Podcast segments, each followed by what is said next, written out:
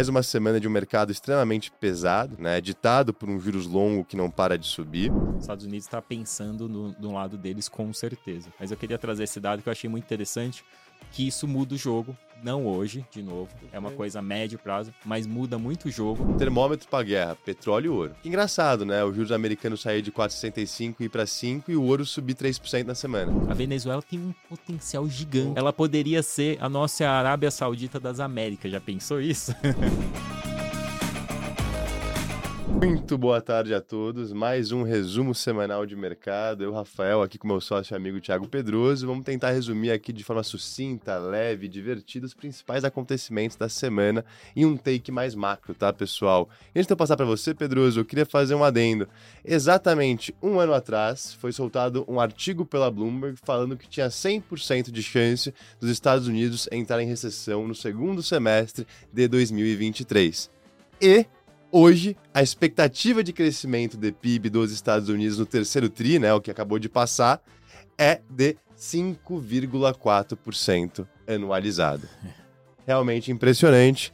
Só queria comentar com vocês que ninguém sabe absolutamente nada. E em meus poucos anos de mercado, quase seis anos, eu aprendi duas coisas: humildade e paciência. Tá contigo, Pedroso? A hora que o relatório falar que vai crescer, que não vai ter mais recessão, a gente acredita que vai ter recessão, né?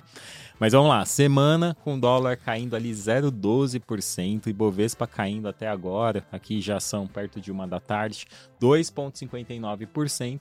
É, Nasdaq caindo 3,01 na semana e S&P caindo 2,32. Ou seja, no geral foi uma semana mais negativa. Tem dois grandes motivos. Um, você vai comentar, né, o estresse lá no juros americano, e o outro continua sendo a guerra, que continua deixando o mercado apreensivo.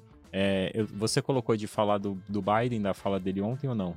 Acho que pode comentar, Pedroso. E bom que você passou para mim que, pô, guerra, né? Cara, difícil o pessoal, né, dormir posicionado. Então hoje parece ser um dia ruim, né? Não é à toa que os índices globais estão caindo, o petróleo está subindo, mas o juros está meio que estabilizado, né? É, enfim, Pedroso, muita chamada de margem que a gente está vendo no mercado, tá? Stop atrás de stop, que retroalimenta esse movimento né, de alta nos juros e queda nas bolsas, que ainda tá leve, né? Pra você ter, levar em comparação proporcional. É, até ontem à noite o Biden ele fez um pronunciamento, né? E ele meio que chancelou que, a, que Israel ele invada lá Gaza e que con controle aquela região. É, e ao mesmo tempo ele já ameaçou todo mundo ali, né? Falou para ninguém se envolver na guerra, já ameaçou o Putin também, que se ele atacar algum país da OTAN, os Estados Unidos vai intervir. Então, basicamente, o mercado hoje preocupado, não sabe o que vai vir no final de semana, se eventualmente Israel pode ou não invadir Gaza e se pode ter alguma retaliação dos países árabes vizinhos. Então, essa é a grande questão hoje, é, mas o mercado deve ficar com foco nessa história da guerra ao longo dos próximos dias ainda. E aí, voltando aqui para o Brasil, né? Boletim Focus essa semana, eu estou subindo aqui. O único dado que ele teve alteração foi do dado de inflação, de restante, provavelmente os economistas tudo esperando que vai acontecer, né? Muita coisa acontecendo ao mesmo tempo, guerra, Estados Unidos, tudo. Então, estou esperando para fazer revisões, mas inflação saiu dado já na semana passada, eu tinha comentado, foi melhor do que o esperado e o Boletim Focus colocando o IPCA dentro da meta de inflação para esse ano, né? Tá fechando em 4,75%, que é exatamente o topo da meta, mas ontem a Petrobras anunciou redução no preço da gasolina em 4% e aumento de diesel em 6,6%. O net disso tudo é positivo para a inflação, ou seja, a gente teria ali um decréscimo na inflação ainda para esse ano por volta de 0,1%. É, ou seja, a gente teria ali uma inflação encerrando o ano, provavelmente ali por volta de uns 4,65, que aí já seria um pouco abaixo do topo da meta de inflação, é, considerando as quedas nos preços de combustíveis. Aí só comentando rapidinho aqui, o mercado fez uma leitura meio confusa, né? Subiu o diesel, é, caiu gasolina, o mercado achava que não precisava ter feito corte na gasolina agora, porque tem muito risco no radar, tem a guerra estourando lá fora mas o mercado também não fez uma leitura tão negativa, porque no outro ponto teve alta do diesel. De qualquer forma, aqui é, vai ser positivo para a inflação, vai ajudar ali no final do ano. E, e, até, Pedroso, como você comentou de guerra, eu acho que os dois principais termômetros aqui para entender os sentimentos dos investidores é o petróleo e o ouro. É, o petróleo, porque, pô, 30% do transporte mundial de combustível, petróleo, etc., passa pelo Estreito de Hormuz, né, que fica no Irã. Eu até estou então, subindo se... aqui a cotação, a variação de preço do petróleo que subiu essa semana 2,41%. A gente viu que desde lá do fundo, que foi quando iniciou a guerra, Perfeito. o petróleo deu uma subida boa. Deu uma subida boa que mostra né, uma certa tensão. E o ouro também, né? O ouro que no mês de outubro sobe quase 10%. E é engraçado que o ouro sobe mesmo em ambiente no qual o juros americano, em cinco dias, tem uma alta de 30 pontos. Né? Uma alta de país emergente. País super emergente, para ser super honesto, né? E eu acho que a grande questão para o Brasil é até onde que a gente consegue ter esses juros para baixo, com lá fora estressando do jeito que tá, né? E esse diferencial diminuindo. E eu acho até na curva ali é, do Copom, se olha as apostas, né, para taxa terminal ano que vem, saiu de 9% dois, três meses atrás, e agora a gente está falando de 10,75%, 11%, né? Exato, mas eu acho que ainda tá muito no escuro isso. Ninguém Super. sabe. Ninguém sabe se os juros americanos de fato vai permanecer esse patamar, se pode desacelerar, se a economia vier uma desaceleração no final do ano, ano que vem. Então acho que a grande questão hoje é a dúvida do mercado para onde vai essa questão. Até fato interessante, nessa né? semana os juros de financiamento imobiliário mais longo lá nos Estados Unidos bateu quase 8%, né? quem pegou financiamento recente, se você pegar aquelas linhas de crédito mais barata da Caixa Econômica, é nove e pouco. Então você vê que o financiamento de imóvel americano já está com a mesma taxa quase do que a gente tem na Caixa, das linhas mais baratas. As linhas comuns ali vai para 10, 11, mas ainda assim a diferença diminuiu Bom, muito. Se a gente for olhar há um, dois anos atrás, quanto que era o juros de um financiamento de imóvel americano? Frente ah, ao que é hoje. 2, 3%, né? Exato, olha a diferença disso. Então, de fato, é um momento bem diferente do que estamos acostumados. Aí, só voltando aqui no Brasil, dois dados importantes essa semana: vendas no varejo caiu ali um pouco menos do caiu menos do que esperado, né? Caiu 0,2, a expectativa era de queda de 0,7. É, mas o IBCBR aqui veio com um dado já mostrando uma desaceleração da economia. IBCBR, para quem não sabe, é uma prévia do PIB, é o que a gente chama de PIB do Banco Central, porque ele é calculado pelo Banco Central. Caiu 0,77% em agosto. A estimativa era de queda de 0,30%, então veio bem abaixo do esperado e o mercado já está colocando na conta. A gente tem uma desaceleração, mesmo assim com o PIB brasileiro fechando ali o ano por volta de uns 3% de alta. E aí, falando aqui de bolsa, eu, eu, trouxe dois dados interessantes, né? Um você vai achar legal, porque a bolsa brasileira ela tá barata desde lá de 2007, né? E fica, continua sempre barata. É, qual que é o grande ponto? Aqui eu trouxe o gráfico da bolsa em dólar. E o Ibovespa de fato está de lado praticamente desde 2007, quando a gente compara ele na cotação dolarizada. É, mas ao mesmo tempo, hoje o Brasil ficou num nível de preço bem descontado. Então acho que o grande pulo do gato aqui não é olhar o Ibovespa, porque ele tem as suas questões ali específicas, ele é um pouco poluído por commodity, mas olhar individualmente. De fato, o, o, a bolsa brasileira está barata e quando você olha individualmente, você tem boas empresas negociando a níveis de preço descontado. Então, quando você faz essa análise, sim, tem muita coisa interessante, empresas boas, setor financeiro, por exemplo, Itaú, negociando níveis de preço que a gente não via há muito tempo quando a gente avalia a questão de múltiplo. E aí, esse gráfico aqui é um gráfico do Morgan Stanley que mostra aqui duas variáveis, né? Que é o price book, né? Que basicamente é o preço da, da ação dividido pelo seu valor patrimonial, e o outro é o ROI, né? Que é um indicador ali que mede a capacidade de uma empresa que tem de gerar valor sobre o seu patrimônio líquido. E olha que interessante, né? Quando a gente avalia esses dois pontos, e aí a gente considera aqui o, o índice da Bolsa Brasileira, o Brasil hoje é a bolsa mais barata entre todas essas bolsas que vocês veem lá dentro desse gráfico, né? Então a gente negocia ali mais ou menos é, com 1,5 vezes preço valor patrimonial e com mais de 22, 23 vezes praticamente 23% de ROI ali sendo negociado. Então, o Brasil de fato está barato, mas o grande ponto é que com todo esse estresse, com todas as condições de questão fiscal interna, né, é difícil a gente achar que o Ibovespa como todo pode subir, mas individualmente essa análise é muito válida. E, então, e aí aqui, até, Pedroso, a seleção do ativo faz grande diferença. Um fato curioso para você, se a gente tirasse Petrobras do índice Ibovespa, né, a bolsa esse ano estaria negativa? Sabe responder isso? Não, com certeza estaria negativa. Estaria caindo 11%. Uhum. Né? Se a gente tira uma empresa, que é a Petrobras, que né, em janeiro era aquela que era o patinho feio por causa do governo Lula e etc., nossa bolsa estaria caindo 11%. Hoje sobe 7%, não, né? Isso em moeda acho, local. Acho que você não tem isso, mas você tem aí quanto que a Petrobras subiu esse ano? A Petrobras subiu 67% 67% esse ano. 67%. Banco do Brasil subiu 48% esse ano. Ibovespa subiu 7%. Tá? É, e Bovespa, desculpa, sem Petrobras, sem Banco do Brasil, caiu 11%. É, é eu imaginei. Sem, sem, os, dois, os dois. desculpa, sem os dois. sem os dois, tá? Sem os dois. É, de fato, assim. Mas aí você tem que fazer esse filtro, né? É, excluindo os dois, que foi um caso muito específico, que estavam amassados porque teve a eleição, então todo mundo ficou com medo. Petrobras caiu logo depois da eleição, Banco do Brasil também. Eles ficou no passado, né? Exato. E aí quando veio ali o cenário do Lula assumir, todo mundo falou, opa, não tá sendo tudo aquilo que eu achei. Veio o reajuste de Petrobras, Banco do Brasil não teve nenhuma mudança drástica, então todo mundo falou, oh, tá barato. Então você teve esse movimento. É, e para um lado, não, né? As outras empresas privadas, você olha, por exemplo, o Banco Itaú ficou bem de lado nesse período, é, mas a qualidade é impressionante. É, não, e o principal detrator sendo... esse ano tem sido a Vale, né? E a Vale é, é o dia isso que tá principal puxando para baixo a nossa bolsa, né? Que tá caindo quanto? 30% no ano, não é isso? A Vale, engano, aproximadamente. falo- Na verdade, o movimento de queda da Vale aconteceu ali é, entre o início do ano até março, abril, e depois a Vale pegou É isso um movimento bem lateral. É, tá caindo aproximadamente uns 30% É esse isso ano. aí, é isso aí. Caindo isso aí mesmo. Aí aqui, só 30%. para terminar a minha parte, eu queria trazer primeiro aqui um dado que eu acho interessante. A gente falou de petróleo e essa semana saiu uma notícia que os Estados Unidos aliviou as sanções contra a Venezuela, né? Mas qual que é o impacto disso no mercado de petróleo? No deserto pequeno, a Venezuela tem as empresas muito sucateadas por conta de tudo que aconteceu lá e também por conta das restrições e embargos, né? A Venezuela hoje produz muito pouco petróleo se você for considerar o o potencial que ela tem de produção.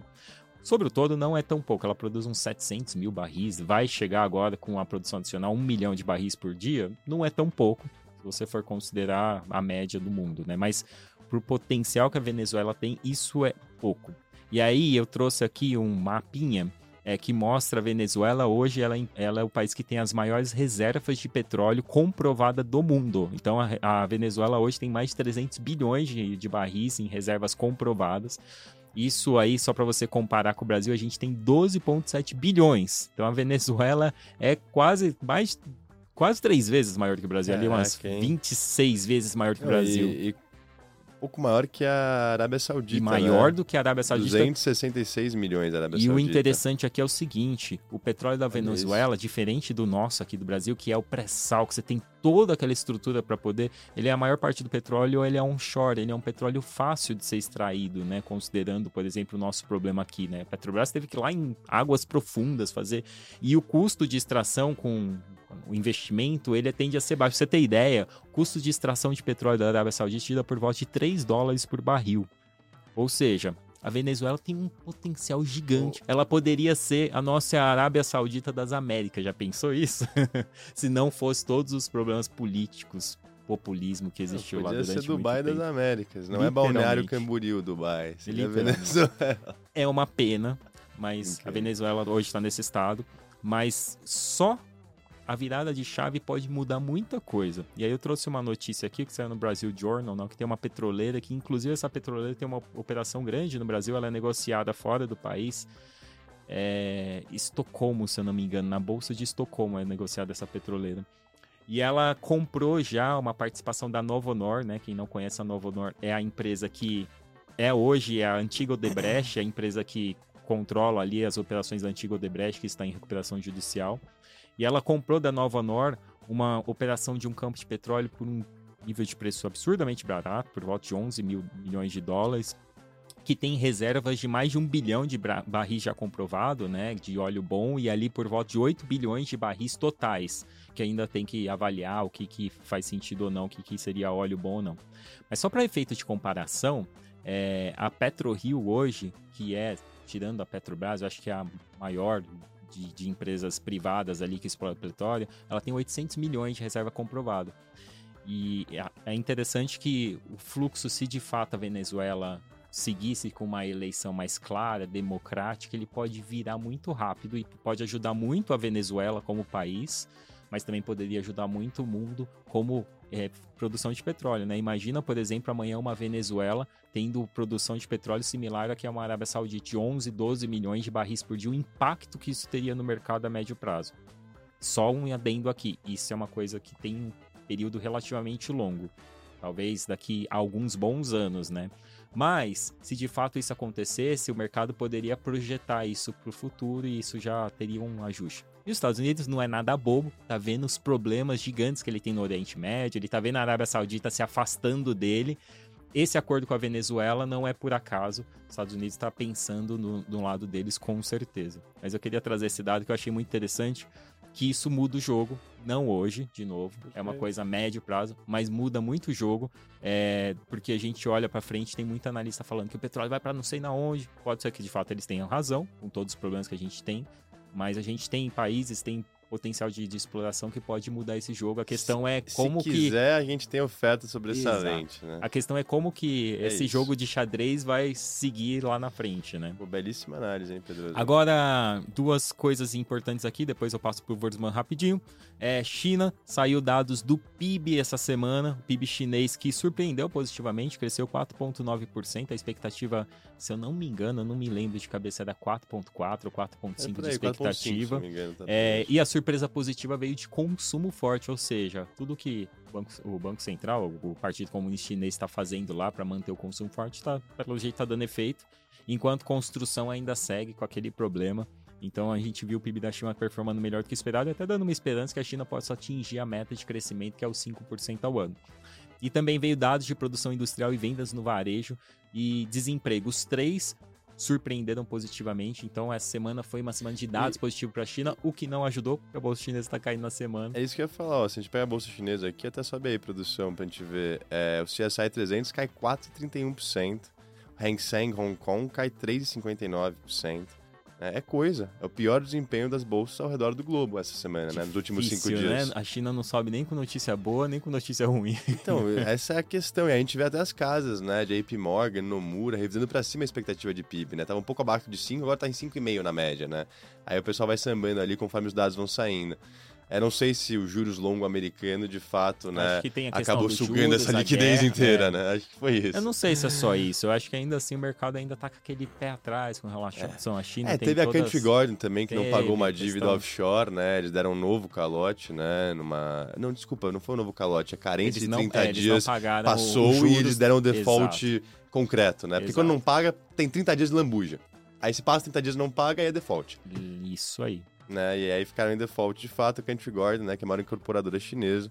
É uma das empresas mais endividadas do mundo, junto com a Evergrande. É, e Pedroso, olha só que loucura. De segunda para sexta, o 10 anos americano, que é o ativo mais líquido do mundo, eu diria que o motorista, né? Para os ativos de risco né, do mundo inteiro, a mãe de todas as curvas, sai de 4,65 e vai para 4,98 né? Bateu 5% na madrugada, né? Um isso, pouco isso acima. Parece pouco, só para deixar o pessoal meio que. É uma loucura Parece isso. pouco, né? 0,3. Mas se você for traduzir isso pro Brasil, é como se nossa taxa de juros disparasse o quê? Uns 3% do nada, mais ou menos isso. Se você for pegar a proporção disso, né? O que é para os Estados Unidos. Então é muita coisa. É, é, é uma loucura, né? Um movimento de, pô, mais de 30 pontos. E aí a gente tá falando que batemos finalmente, né? O nível simbólico, 5%. Já retraiu um pouco enquanto a gente fala mas na madrugada negociou um pouco acima, que é o nível mais alto nos últimos 15 anos, né? desde 2007. É, e isso acabou ditando né, a performance das bolsas no mundo inteiro. O S&P cai é, 2% nos últimos cinco dias, a Nasdaq cai quase 3% e o Dow Jones com uma queda mais moderada de 1,25%. Nosso querido Ibovespa, né, até que segurou bem, Pedroso, cai 2,66% é, nos últimos cinco dias, tá? E, e aí, eu acho importante comentar por que né, não para de subir né, essa ponta longa da curva de juros. A gente tem alguns fatores fundamentalistas e alguns técnicos. O fundamentalista, no meu ver, é o quê? A questão macroeconômica, né, que a gente está falando que no final do dia a economia americana está muito quente, o GDP Now, né, o que é o Fed de Atlanta, projetando um crescimento de 5,4% no terceiro TRI. Né? Se a gente coloca ali no ano, a gente deve estar tá falando de um crescimento entre 2% a 3,5% para os Estados Unidos no ano de 2023, né? que é algo que ninguém previa. E aí saiu vendas no varejo essa semana, né, dobro da expectativa, produção industrial muito acima do dobro da expectativa, né, uma coisa impressionante também. É, e mostra que o pessoal sai comprando e talvez isso deixe a inflação mais pegajosa olhando para frente. Não é à toa, Pedroso, que fazia tempo que a expectativa de inflação nos Estados Unidos não, sal não saltava. É a inflação implícita. Né? E do dia 5 de outubro até a data de hoje, a inflação implícita de 5 anos saiu de 2,20 e foi para 2,70. Tá? Um baita movimento. Até engraçado que o juro real ele se manteve um tanto quanto estável essa semana, porque né, essa aume esse aumento da expectativa da inflação é, de fato ficou para, para páreo a páreo ali com o aumento dos juros nominal, né? Uma, uma pergunta da, da, sua opinião. Hum. O que, que você acha que mais teve impacto essa semana no mercado? Guerra ou juros americanos? Para mim é juros. É, eu também eu tenho é essa juros. impressão também. A gente vê o discurso muito em cima dessa história da guerra. E na minha opinião, 99% do estresse do mercado tá vindo de juros americanos. A guerra não tá trazendo um estresse tão acho, grande, de novo, não. Igual a gente falou, termômetro para guerra, petróleo e ouro. Que engraçado, né? O juros americano sair de 4,65 e ir para 5 e o ouro subir 3% na semana. Né? Ok, eu comentei que a inflação implícita subiu também, então o juro real ficou meio que de lado, né? Até Sim. caiu um pouquinho, que ajuda o ouro em tese. Né? Mas acho que a guerra tá precificando esses dois ativos, petróleo e ouro. Mas se a gente olha a bolsa, né, que pô, é o que o pessoal olha e né, os bons, a renda fixa, o que tem ditado é a ponta longa da curva americana, que tem esse fator, né, macro muito quente, que cria uma pressão inflacionária e uma incerteza quanto à boa conduta da meta do Fed de 2%, né, quando que a gente chega lá. E tem a questão fundamentalista também, que é o fiscal, tá? De novo, eu vou ser repetitivo que eu comentei isso na última vez. Os Estados Unidos vai registrar um déficit nominal esse ano de 8% do PIB, a maior déficit em um ano que não houve uma recessão. Né? E aí tem o Biden pedindo mais 105 bilhões de dólares para o Congresso para dar em apoio ali para a Ucrânia, Israel e Taiwan. E aí tem um Congresso que não tem nenhum um Arthur Lira, né? Não tem nenhum presidente da Câmara.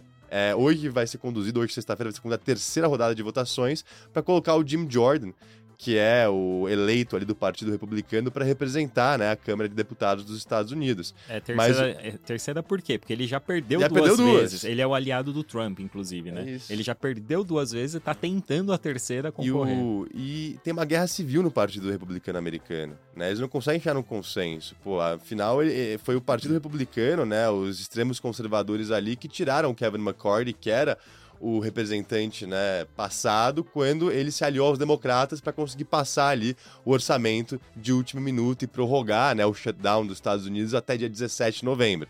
Então a gente tem mais um mês para esse Congresso se conciliar, se conversar e de fato aprovar um orçamento permanente. Se não acontece isso, qual que é o principal impacto? As agências federais fecham, porque elas não têm financiamento.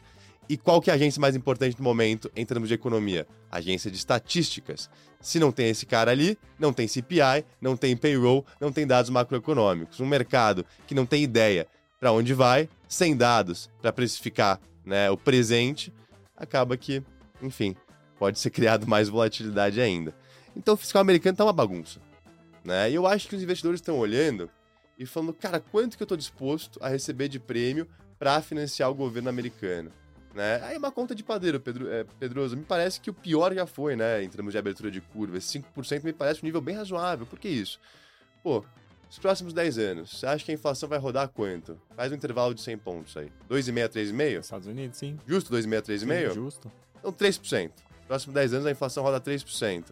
Ok, qual que vai ser o juro real de equilíbrio? Né? Historicamente é o quê? Entre 1,5 a 2? É isso, 5% de juro nominal. Né? Especialmente com fiscal endividado, né? Aí qual que é o term premium, né? O risco de emprestar ali para longo prazo que embute essa conta do fiscal. Por que eu digo isso, pessoal? Porque a ponta curta da curva de juros está bem tranquila. O dois anos não fez nada nas últimas semanas, né? Ele fica ali no 5,10, 5,20, 5. Ele opera no intervalo de 20 pontos, né? É, então, realmente, o pessoal está discutindo qual que é o juro de equilíbrio dos Estados Unidos. E é uma conta que vai muito além de o que o Fed vai fazer na próxima reunião, ou quando o Fed vai começar a cortar os juros no ano que vem. Né? Ela embute a questão fiscal, ela embute né, a questão macroeconômica, e aí vem a questão técnica que eu queria chegar. E a questão técnica é o quê? O Tesouro está emitindo nível recordes de dívida para conseguir recompor as suas reservas. Né? E com isso, as dívidas emitidas são de longo prazo, 10, 20, 30 anos.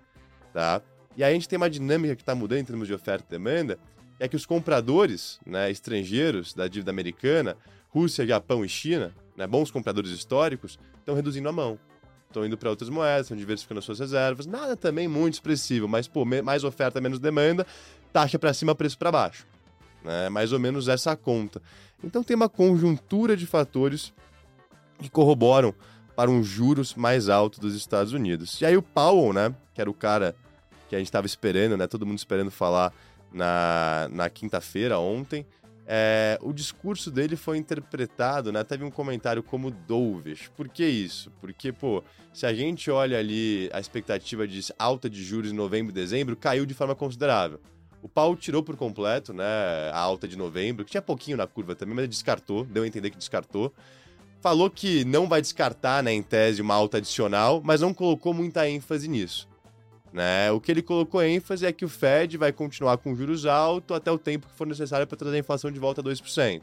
Né? Aquele famoso falou, falou e nada disse, né? Eu acho que ele já vem repetindo é, esses comentários há um bom tempo, mas ele foi coordenado com os outros dirigentes do Fed na semana passada, que ele deu a entender que essa abertura na ponta longa da curva de juros, por si só, já é um aperto monetário, né? um aperto das condições financeiras. Então, talvez esse movimento de mercado elimine a necessidade do Fed dar mais uma alta efetiva na taxa corrente. Tá? Lembrando aqui, pessoal, quem precifica né, as condições financeiras somos nós, os agentes econômicos. O Banco Central é só um balizador, né? Ele te dá os juros corrente. Mas vamos lá, vou fazer um exercício. Imagina no que vem, Brasil. É, a gente vai lá, é, no final do dia, né, o Copom vai ter maioria de um governo de esquerda, né, digamos assim. Então pode ser que os juros caia na marra. Né? Os juros caia com as condições de inflação macroeconômicas não permitindo uma queda tão né, expressiva. E aí, os juros corrente cai, o que, que o mercado vai olhar? Opa, os juros caiu na marra. Inflação implícita vai subir, lá na frente, na expectativa. Se a expectativa de inflação sobe, os juros futuros também sobe. Então, o medo de qualquer banqueiro central é você cortar os juros antes da hora e acontecer o efeito contrário. As condições financeiras apertarem. Né? Porque você pega um empréstimo, Pedroso, há 5, 10, 20 anos. Não pega um empréstimo há um mês, né? Há seis meses. Que é o que o Banco Central controla, em tese, né? uhum. né? é muito delicado, né? Por isso que o Banco Central ele, ele trabalha com credibilidade, né? O mercado tem que apostar é que o que ele fala é verdadeiro, que aí ele precifica de fato. Se o mercado não liga ao Banco Central, ele pode precificar o que quiser. E aí cria uma bagunça. A gente está no meio termo agora, né? O mercado está precificando o que é o banco está tentando controlar. Mas até lá fora, Pedro, o mercado meio que ficou viciado naquela questão do Fed Pivot, né? Sim. Até alguns meses atrás, pô, tinha 100 pontos de corte precificado para esse ano. Esse ano na curva, como assim, né? A gente nunca entendeu isso. A gente já falou isso há um sim, tempo, sim. Tá, era uma loucura. E por que isso? Porque toda vez né, que a economia americana mostrava algum indício de desaceleração, o Banco Central, nos últimos 15 anos, abaixou os juros de forma agressiva, porque a inflação não era um problema. Hoje, a inflação é um problema. O Banco Central não pode né, abaixar os juros de forma expressiva se tiver indícios de desaceleração. Né? E aí tem aquele cenário de estagflação, que é aquele cenário caótico, né? Que, enfim, é, eu acho que a gente já comentou no passado. É, aonde eu quero chegar? Mais uma semana de incerteza, mais uma semana de um mercado extremamente pesado, né? Ditado por um juros longo que não para de subir. E em meio a essa incerteza, tanto no Brasil como nos Estados Unidos, a gente tem dois ativos que rendem bem acima da inflação corrente até a expectativa para os próximos anos, que seriam os juros de curto prazo brasileiro e americano, a CDI e o Fed Funds Rate, né? Então fica a dúvida, né? Por quanto tempo cash vai continuar sendo king, né? Enfim, não sei responder. Eu diria que no Brasil, hum. a gente já começa, se, se for olhar renda fixa especificamente, né? Os juros de curto prazo ainda tá ótimo, mas a gente já tá vendo o, ciclo, o, início do ciclo de queda de juros, diferente dos Estados Unidos que ainda não começou. Mas aí esse início o início do ciclo de queda e esse estresse na curva longa te dá a opção de você já fazer uma alocação mais longa em renda fixa travando uma baita taxa. É isso. Que é, provavelmente é que não, isso não até, ter. até agora tá ali no 0 a 0 né? Ele não capturou o ágio. Não capturou o ágio, mas, mas capturou uma taxa enorme. Capturou o carrego. Ele tá ca carregando um rendimento muito alto. Perfeito, não, tá, então, tá corretíssimo. E... Mais alguma coisa lá de fora, Wurzman? Pedro, vamos encerrar. Só a última adenda, Eu tenho né, uma, uma é, coisa importante. É a temporada de resultados, né, que a gente não ah, falou. Ah, boa. Né? Temporada de resultado primeiro. acho que vale a pena comentar duas empresas, né? Netflix e Tesla, que tiveram os movimentos mais agudos no mercado. Começando com Netflix, maior alta intradiária desde janeiro de 2021. Subiu 16% ontem, tá? A Netflix que divulgou um número de assinantes de 8 milhões no último trimestre. Foi quatro vezes o número do trimestre anterior e ficou bem acima da expectativa de lucro e receita, né? E por que isso? Pô, os caras estão acabando com, com, com, compartilhamento de senha e a gente está sendo obrigado a pagar mais uma nova conta. Está dando super certo, que a demanda continua bem inelástica, né? O pessoal não está deixando de pagar. E também fizeram uma assinatura mais barata com anúncios, né? Tá tendo um engajamento ali de um público mais baixa renda. Então deixaram mais democratizado ali, é, acho que 50%, 50 do preço, se você quer ter anúncio ali. Então, pô, eles estão conseguindo trazer novos assinantes, que era a principal preocupação ano passado, né, alguns meses atrás, é para a companhia. E aí a Tesla, Pedroso, caiu 10%, né? Pra você ter, pra você ter ideia, a, te, a, a Tesla já, já caiu mais de 10% em 31 pregões. Né? Esse foi o 31 que caiu mais de 10% ontem, né? E por que caiu tanto, né? Acho que é outro dia no escritório pro Elon Musk, ele tá bem acostumado com essa volatilidade, é. né? É porque a Tesla tá ela tem feito um plano em meia competição, né? Pô, GM, Stellantis, Ford, todo mundo eletrificando a sua frota de veículos. Ela tá baixando agressivamente os preços para conseguir comercializar em massa. Ou seja, perde a margem, mas ganha no volume, ganha na escala. E pro trimestre passado essa estratégia deixou a desejar. Né? Eles ficaram aquém em termos de lucratividade, em termos de faturamento e principalmente ficaram aquém em termos de margem operacional. A margem operacional da Tesla no passado rodou 17%. No terceiro TRI estava é, 8%. A margem de uma montadora tradicional é mais ou menos 7,5%. A Tesla que sempre teve esse prêmio no mercado porque a margem dos caras era maravilhosa, né? Então, um mercado um pouco cético. Não acho que a tese de longo prazo da Tesla acaba simplesmente por causa dessa divulgação de resultados, mas é importante comentar. Legal. E eu tenho uma notícia importante, importante para o Brasil, né? Para o mundo talvez não tanto, mas final de semana, primeiro turno de eleição na Argentina. Ah, isso é legal mesmo. Depois sobe a fotinha é dos três candidatos que são belíssimos, são muito bonitos. mas é, a gente tem três candidatos principais. É, em algumas pesquisas, né? Saiu o Atlas Intel agora, que é aquela pesquisa famosa que fez o mundo inteiro, que acertou nos Estados Unidos e tal.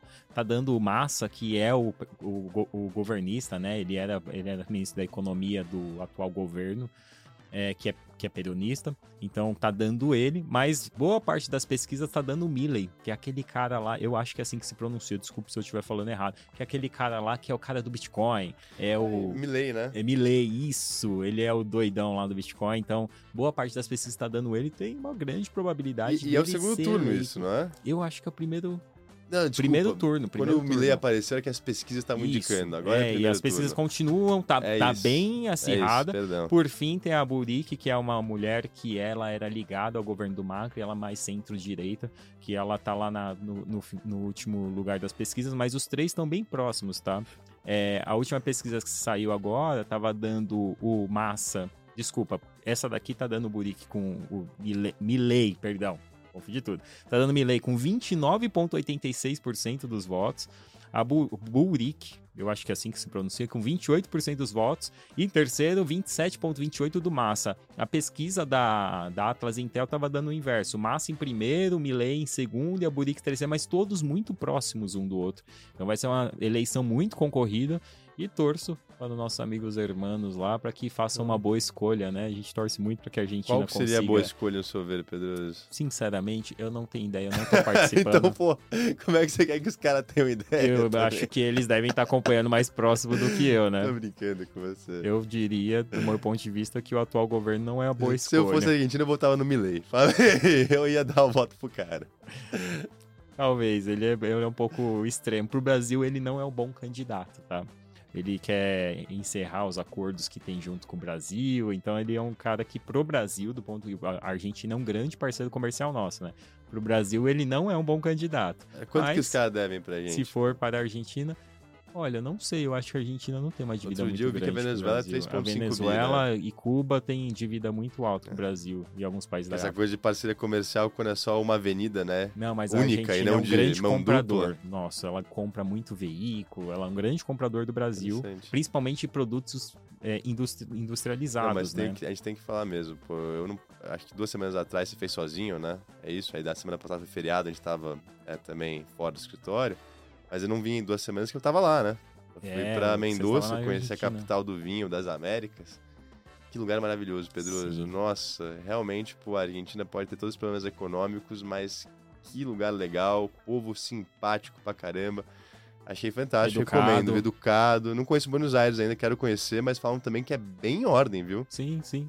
Quando você compara muito lugar do Brasil, a Argentina né? dá uma lavada. Engraçado. Inclusive, isso. a gente fala tão mal da Argentina, né? Porque ela tem tantos problemas econômicos, mas a Argentina ainda tem um PIB per capita maior do que o do Brasil. É mesmo? Então, no, e ela também ela tem índice de desenvolvimento humano muito melhor do que o nosso. A Argentina, ela tem um. Quando que a Argentina era um baita país da América Latina? Se eu não me engano, foi na década de 70 que ela chegou a Argentina, a ser... se não tivesse feito isso tudo, que errou macroeconomicamente, ia ser um país desenvolvido, né?